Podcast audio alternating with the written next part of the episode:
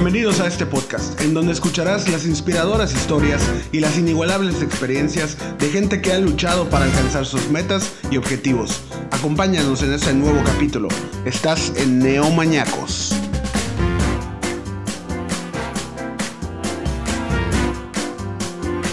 Hola Neomañacos, bienvenidos a un nuevo episodio de este podcast, el cual nos estamos enfocando a hablar mucho sobre eh, educación, turismo, temas que nos apasionan.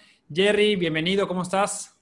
Hola Felipe, muy bien, muy contento porque eh, analizando estos últimos dos episodios, digo, el pasado con Tomás y el, de, el, día, el del día de hoy, pues no los pudiéramos haber tenido con el formato que teníamos hace un año. Cómo ha cambiado el podcast hace un año en entrevistas presenciales y hoy en día, pues bueno, rompiendo barreras, rompiendo continentes, eh, con un invitado de lujo. Entonces estoy muy contento de ya de darle este paso con Neomaníacos.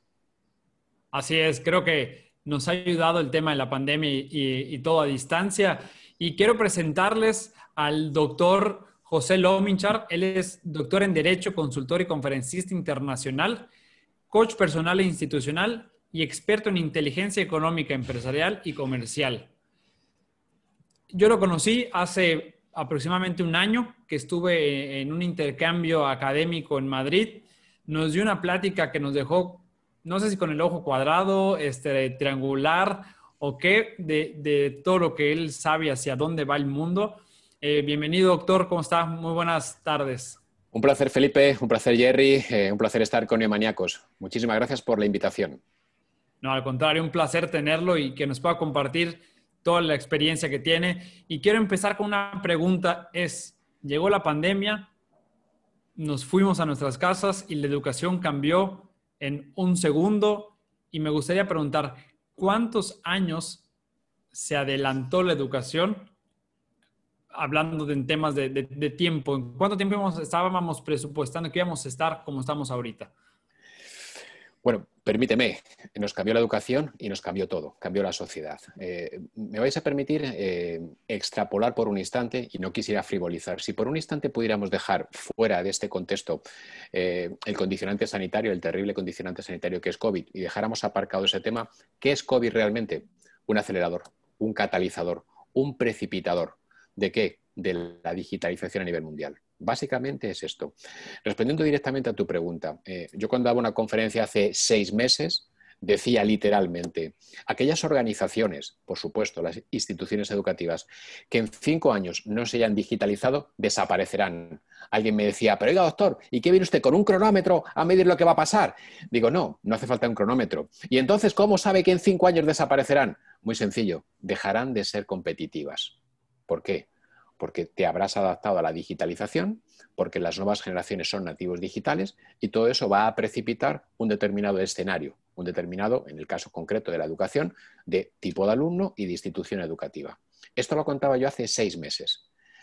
Hace seis días lo que contaba es que el confinamiento ha acelerado cinco años la digitalización del mundo. Es decir, tres, cuatro meses de confinamiento han acelerado cinco años la digitalización del mundo. ¿Esto qué significa?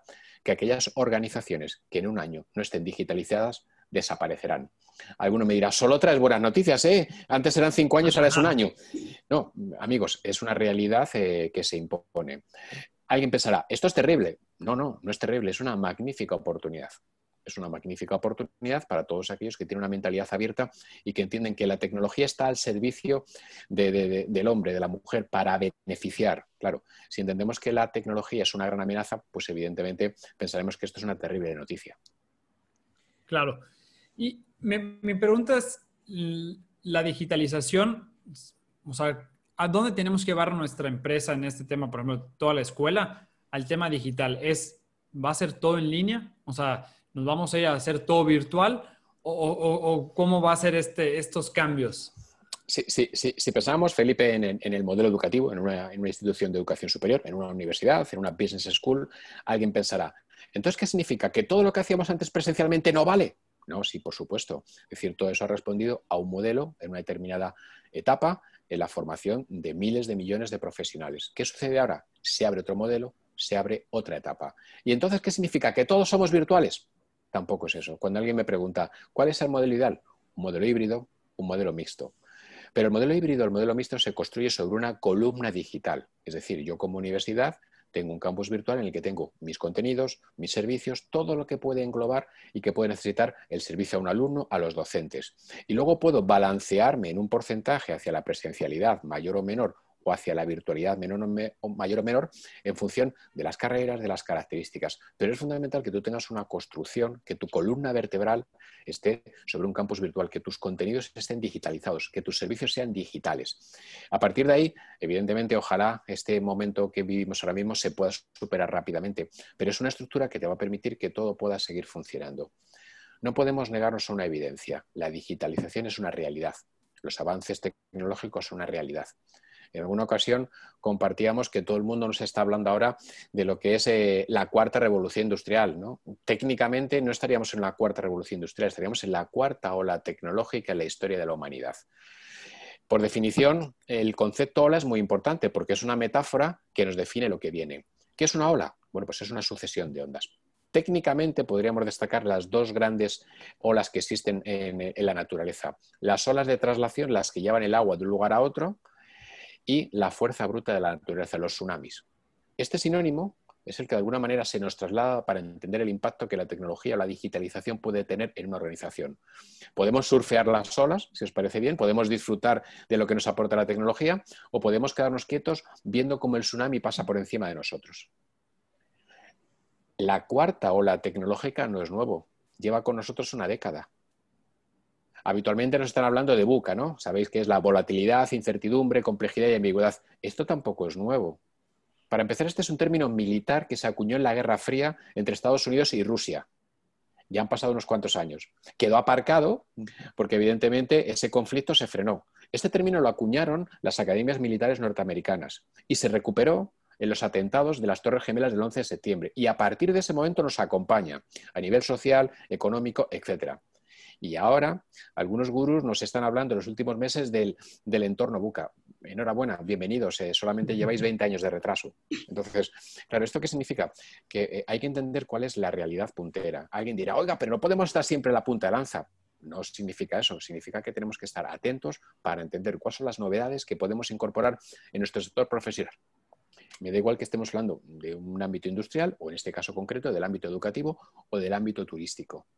Es decir, yo a veces soy muy crítico, hablamos del sector turístico y seguimos hablando de formaciones en dirección de eh, hoteles, pero si hay conceptos como la inteligencia turística que aplican el Big Data al modelo de negocio turístico, pero trabajemos donde hay oportunidades, trabajemos en el diseño donde se puede generar crecimiento, oportunidad, valor diferencial, ventaja competitiva.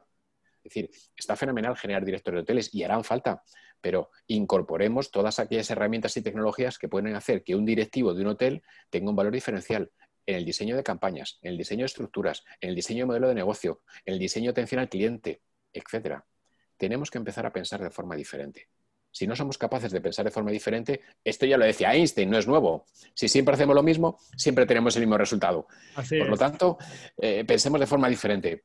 ¿Me vais a permitir la confianza? Yo espero que muchos neomaníacos sean futboleros o por lo menos deportistas, ¿no? Nosotros somos fanáticos del fútbol, así que venga. Fantástico. Oye, eh, es una metáfora que utilizo en muchas ocasiones. Una cosa es jugar al fútbol y otra cosa es jugar al fútbol y la Champions League. ¿Dónde queréis jugar? ¿Dónde queremos jugar? Empecemos a pensar en Champions League. si os gusta el básquet, eh, una cosa es jugar al básquet y otra cosa es jugar al básquet en la NBA. ¿Dónde queremos jugar? O al béisbol. Una cosa es jugar al béisbol y otra cosa es jugar al béisbol en las ligas mayores. ¿Dónde queremos jugar? Es una cuestión, primero, de actitud, de mentalidad y de luego trabajar. Yo puedo estar tremendamente emocionado porque el domingo juego un partido de fútbol, sigo con la metáfora si me permitís, pero si el equipo que tengo enfrente eh, lleva utilizando unas técnicas de entrenamiento, una equipación, un trabajo con 10 o 15 años de ventaja, no tengo ninguna oportunidad de ganar ese partido no tengo ninguna oportunidad. Os comparto otra anécdota de fútbol si me la permitís. Em, hace poco tiempo teníamos el Mundial de Fútbol de Rusia. Bueno, poco tiempo, ya han pasado algún año que otro. Ok, fenomenal. Sabéis que el Mundial de Rusia lo ganó la selección francesa de fútbol. Estupendo, ¿de acuerdo? El Mundial anterior, que se celebró en Brasil, lo ganó la selección alemana de fútbol. ¿De acuerdo? Bueno, pocas fechas antes de celebrarse el último Mundial de Fútbol en Rusia, apareció la siguiente noticia en la prensa literalmente. Decía, la selección alemana de fútbol, vigente campeona del mundo, presume públicamente de haber utilizado estrategias de Big Data para el diseño de la estrategia ganadora del Mundial de Brasil. Vemos esa noticia y claro, los que somos futboleros, pues los mexicanos, los españoles, decimos, claro, si no es con el Big Data, ¿cómo van a ganar si no el Mundial los alemanes, no? Claro, fenomenal. Pero fijaros por un instante, leamos la letra pequeña de esa noticia. El Mundial de mm, Brasil fue hace ya siete u ocho años. Esa tecnología, como mínimo, se desarrolló un par de años antes. Esa noticia hoy tiene más de una década de antigüedad. Una década de ventaja competitiva. ahorita lo vemos como algo wow, cuando ya tiene años que, se empezó a desarrollar eso. Exacto, Felipe. Y estamos contando en algo, si me permitís, anecdótico, ¿no? En, clave futbolística, en clave de humor, en clave de cercanía. Trasladarlo a cualquier otro ámbito. Es exactamente igual. Y, en el... Bueno, Jerry, creo que vas a comentar algo. Sí, yo quería preguntar que, qué retos tienen, la, digo, ahorita hablando del sector educativo, pero puede ser igual en empresas o en países que no tienen tanto eh, avance tecnológico, ¿no? Por ejemplo, nosotros estamos en Latinoamérica y sí hay un rezago tecnológico con respecto a, no sé, Estados Unidos, Europa, Rusia, China, Japón. O sea, ¿qué, qué retos tenemos nosotros?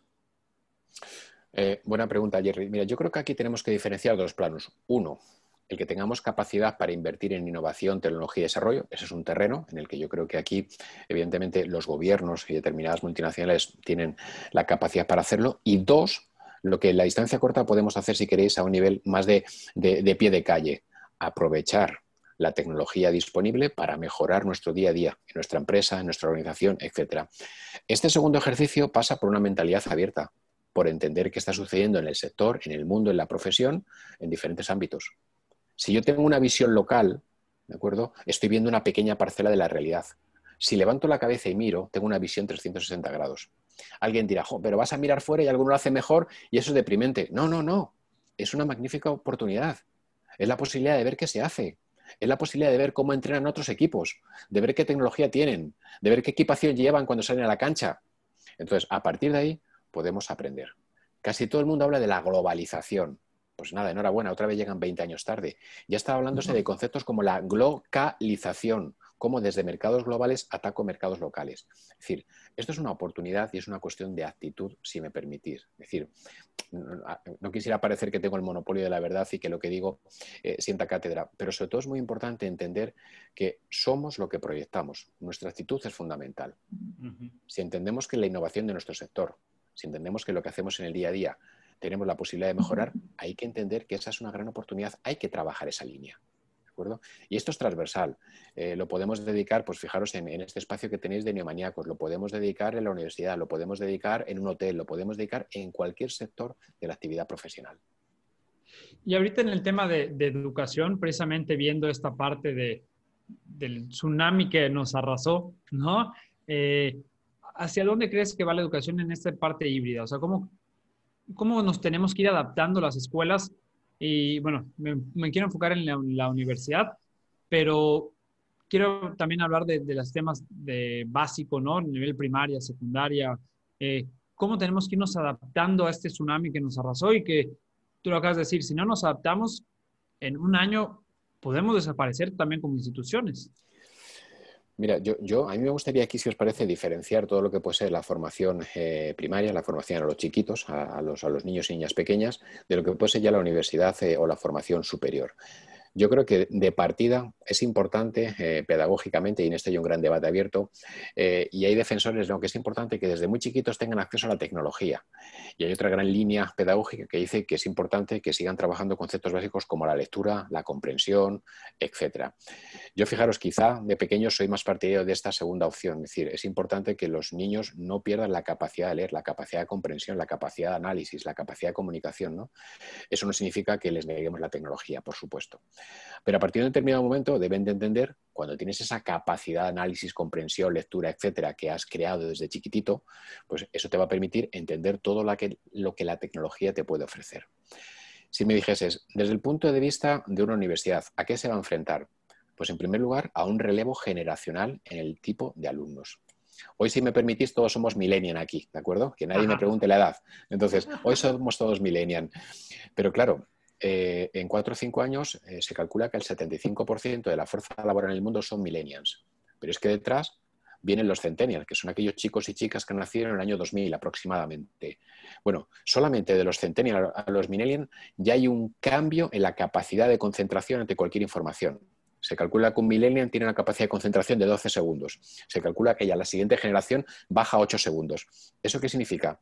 Que la capacidad para recibir información es brutalmente potente. Es decir, tengo que diseñar un, sistema de formación, de píldoras, de transmisión de conocimiento muy directo. ¿Esto qué significa si no? Que si mantenemos modelos de formación tradicionales, corremos el riesgo de porcentajes de caída elevadísimos en las nuevas generaciones de alumnos, por ejemplo, en la universidad o en la escuela superior. ¿De acuerdo? Ya existen algunos estudios que están hablando del impacto que tendría en el grado de matriculaciones o en el grado de abandono el modelo tradicional de algunas universidades respecto a los centennial y se habla de caídas de hasta el 50%. ¿De acuerdo? Entonces, alguien volverá a decir, hoy y, todos los días siempre tras este tipo de noticias, ¿no? Eh, que, eres el, informador negativo. No, eh, vuelvo a insistir, es la oportunidad de entender que hay un nuevo escenario, hay nuevos jugadores, si me permitís, por lo tanto debemos tener la capacidad de seguir adaptándonos. Alguien dirá, pero la universidad tiene que seguir cumpliendo una función tradicional. Por supuesto, y no la debe de perder. La universidad tiene un compromiso con la sociedad espectacularmente importante, contribuir a la formación de las siguientes generaciones. Esto es incuestionable, esto es intachable. Pero si os dais cuenta, ¿cuál es la gran crítica que se hace a muchas universidades? Por supuesto, no podemos decir a todas. La desconexión entre la oferta formativa y la realidad del mercado. El distanciamiento entre lo que un joven aspira, ve, busca, tiene cerca y lo que realmente se enseña. Entonces yo creo que ahí es donde está el gran mérito de las universidades, entender ese puente para de alguna manera conectar con las nuevas necesidades. Y si os dais cuenta, esto además conecta con otro dato. Eh, eh, esto para todos los seguidores que, dicen que damos malas noticias. Se calcula que todos los niños que están naciendo hoy, alguno me dirá, pero tiene que ser hoy físicamente. No, por favor, los que están naciendo en esta época, el 60 o el 70% trabajará en profesiones que aún no están definidas. ¿Eso qué significa? que la tendencia irá a nuevas necesidades, a nuevos servicios, a nuevas profesiones, a nuevas tecnologías. Y alguno dirá, pero oiga, ¿cómo vamos a identificar la profesión dentro de 20 años? No la vamos a identificar hoy, pero vamos a tener una actitud, una mentalidad, una línea de trabajo, una línea de investigación que de alguna manera se va a encaminar a esto. Esa es la clave. Si os dais cuenta, conecta con lo que hablamos hace unos minutos, cambiar la forma de pensar. ¿Cuál es uno de los grandes problemas? Y cuando me piden pues, consultoría o conferencias en algunas universidades en diferentes países nos encontramos. Venimos de trabajar un modelo tradicional y hay un cambio importante. Y alguien dirá, ¿entonces la culpa de los docentes? La culpa no es de los docentes. Los docentes han estado trabajando con una metodología durante 20, 30, 40 años. Las instituciones tenemos que entender que hay un cambio de modelo y que el docente también tiene que hacer esa transición. Si somos capaces de hacer esa transición, el docente siempre es el protagonista. El docente es el principal embajador de cualquier universidad, porque es el que está en primera línea o somos los que estamos en primera línea con los chicos y chicas que están en la universidad. Esto es fundamental. Y si no, si queréis, os hago un ejemplo. Eh, como todos somos millennials, podemos responder. Estoy convencido que recordáis perfectamente a aquellos profesores, voy a ir ahora en la más cerca, en la universidad, que fueron los mejores, que os contaron cosas distintas. Segurísimo. Sí, seguro. Seguro, porque contaban cosas distintas, porque contaban cosas innovadoras, porque conectaban de forma diferente, porque te lo contaban de otra manera. Esta es la clave. Esa es la esencia. Yo, quería preguntar también, porque se habla mucho de lo que tienen que mejorar las universidades, de que tienen que innovar, de que tienen que hacer, eh, pero ¿qué también, qué, actitudes o qué aptitudes tiene que tener el estudiante? Porque pues, también es el protagonista. Eh, digo, la escuela, la escuela y la educación tienen que, sumarse a esta ola digital, a ser más eh, vivenciales, a, ser, eh, a pegarse más a la realidad, pero también yo creo que el alumno tiene ahí un rol muy importante, ¿no? ¿Qué, ¿Qué, tiene que tener o qué, o qué en casa podemos hacer? Digo, yo todavía no soy papá, Felipe ya. ¿Qué podemos hacer, por ejemplo, dentro de casa que, que mete esta, esta cosquilla o este chip de, de, de creación? Mira, yo creo que en este caso, Jerry, hablamos de, un elemento muy importante y es el entorno educativo para cualquier chico o chica. Al final, esto comienza desde que somos muy chiquitos. Si vosotros o cualquiera de nosotros en casa, por ejemplo, tus padres, tus hermanos mayores tienen hábitos de lectura y para ti eso es lo habitual, es muy probable que tú crezcas con ese hábito. ¿De acuerdo? Si nosotros desde pequeños creamos hábitos de trabajo, eh, hábitos en los cuales enseñamos que la tecnología es muy interesante para seguir investigando y trabajando, estamos creando una línea de trabajo para esos jóvenes.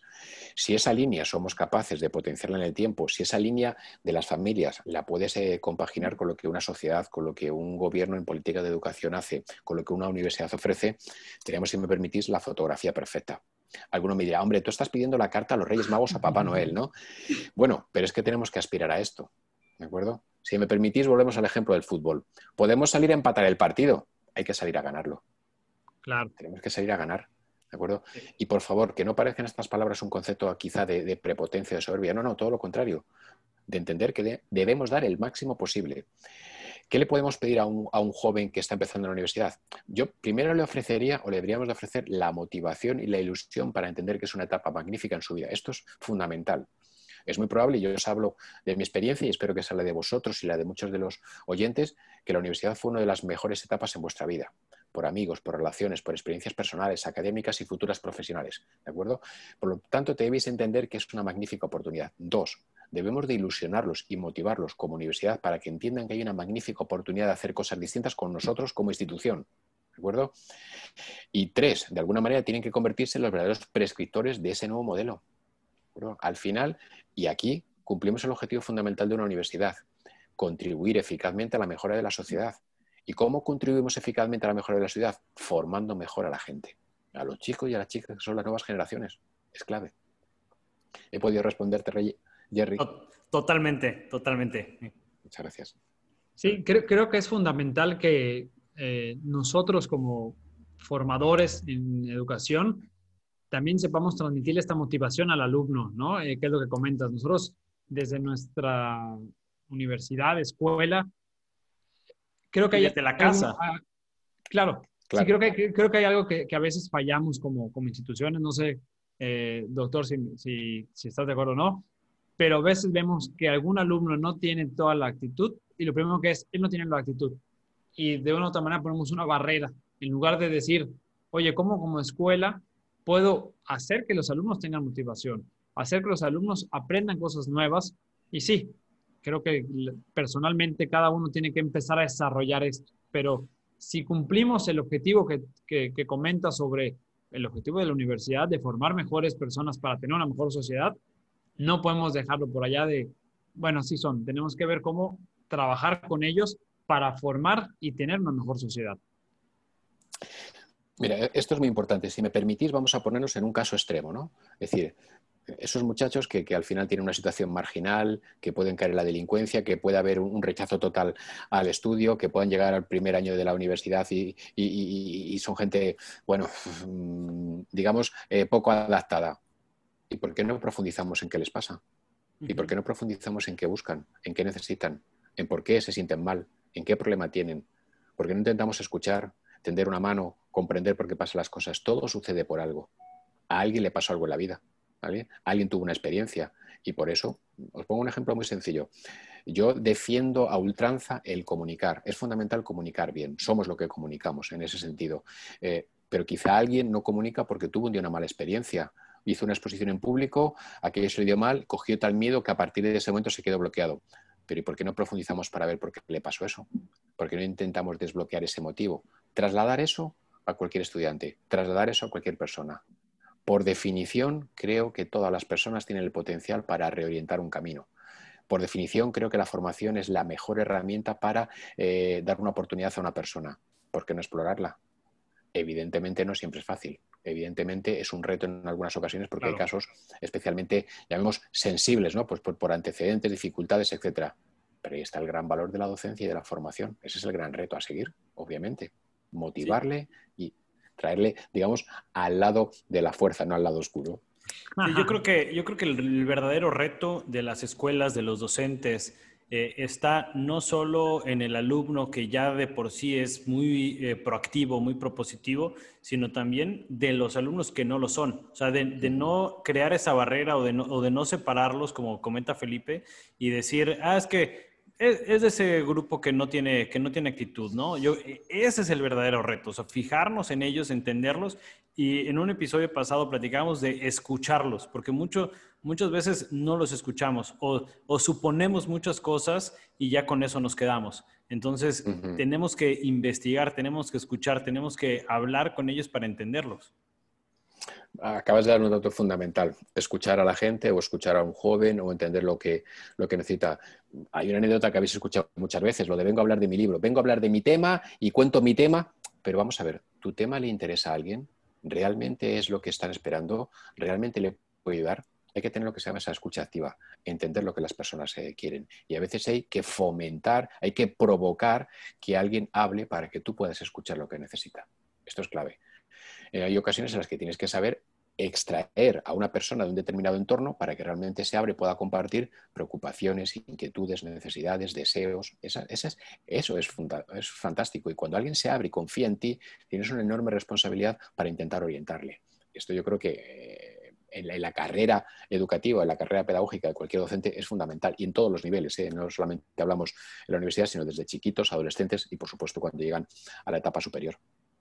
Doctor, tengo una pregunta, hablando ahorita de los docentes y de cómo poder llegar con los alumnos. Precisamente con este cambio tecnológico, a, lo mejor antes pues decíamos, oye, pues estás en el, aula, estás en, el salón, pues los puedo ver. Ahorita que empieza esta transformación digital, que las clases son vía computadora, vía celular, eh, ¿qué consejo les podría, les podría dar a los maestros de cómo precisamente acercarse a los alumnos, cómo transmitir mejor eh, para tener no, no, no una mejor clase, me refiero solo divertida, ¿no? Sino que realmente haya una, una comunión entre el docente, entre el alumno, para generar una buena formación. Mira, yo, yo, si me permitiese, he acuñado un concepto que es el del showman del conocimiento, y es la definición del nuevo, del nuevo profesor. Es un showman del conocimiento, sobre todo pensando en la parte digital. Comunicar digitalmente, a veces, en muchas ocasiones, es mucho más difícil que presencialmente. ¿Por qué? Porque no tienes esa conexión visual, porque en muchas ocasiones no tienes la facilidad de estar cerca, tocar a alguien, acercarte, eh, gastar una broma a veces es más difícil digitalmente. Entonces, aquellos que comunican bien digitalmente suelen ser magníficos comunicadores. Esto trasladado a la parte del docente significa que tienes que ser alguien que dinamiza constantemente al alumno. ¿Por qué? Porque si no puede ocurrir en el aburrimiento en el que es un monólogo que estoy viendo y no tengo empatía, conexión, eh, elementos que me atraigan. Tú imagínate una clase en una universidad en la que estoy durante todas las semanas cuatro horas viendo a gente por videoconferencia. Pues básicamente es una invitación al suicidio colectivo, ¿no? Mm, si me permitís la, la exageración. Pero si yo en cada clase tengo a alguien que me está dinamizando, que me está poniendo actividades, que me está retando, que me está enganchando, cambia radicalmente. Ahí está la esencia. Es decir, ¿cuál es el problema que existe actualmente con esta, con esta nueva situación? Mira, os doy un dato que seguramente conoceréis. En toda Latinoamérica, el 98% de las universidades, el 98% de las universidades se han visto afectadas por el COVID y han tenido que migrar a modelos eh, online. Pero básicamente lo que hemos hecho ha sido utilizar el modelo presencial trasladado al modelo online. Entonces, eso realmente no es una digitalización. Debemos diferenciar la formación online de la formación digital acuerdo? Entonces, no podemos replicar los errores que cometemos inconscientemente o, por, o porque no hemos pensado de forma distinta en la parte presencial al online, porque seguimos haciendo lo mismo.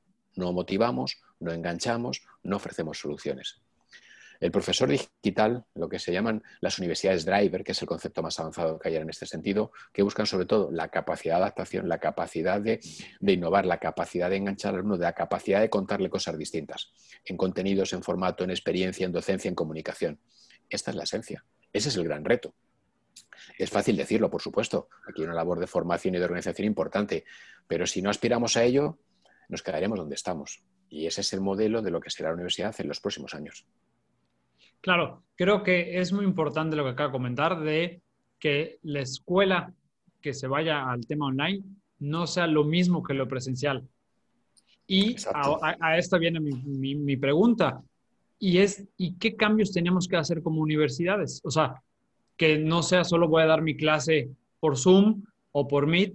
Digo, ya, ya platicamos un poco del, del, docente, del alumno, perdón, del docente, pero nosotros igual como, como escuelas, universidades, esta transición y de que no realmente hagamos ah, ok, ya en lugar de tener una aula presencial, es una aula virtual, pero es lo mismo. Este cambio, ¿qué es? ¿Qué tenemos que hacer? ¿Qué tenemos que pensar? ¿Y hacia dónde nos tenemos que dirigir?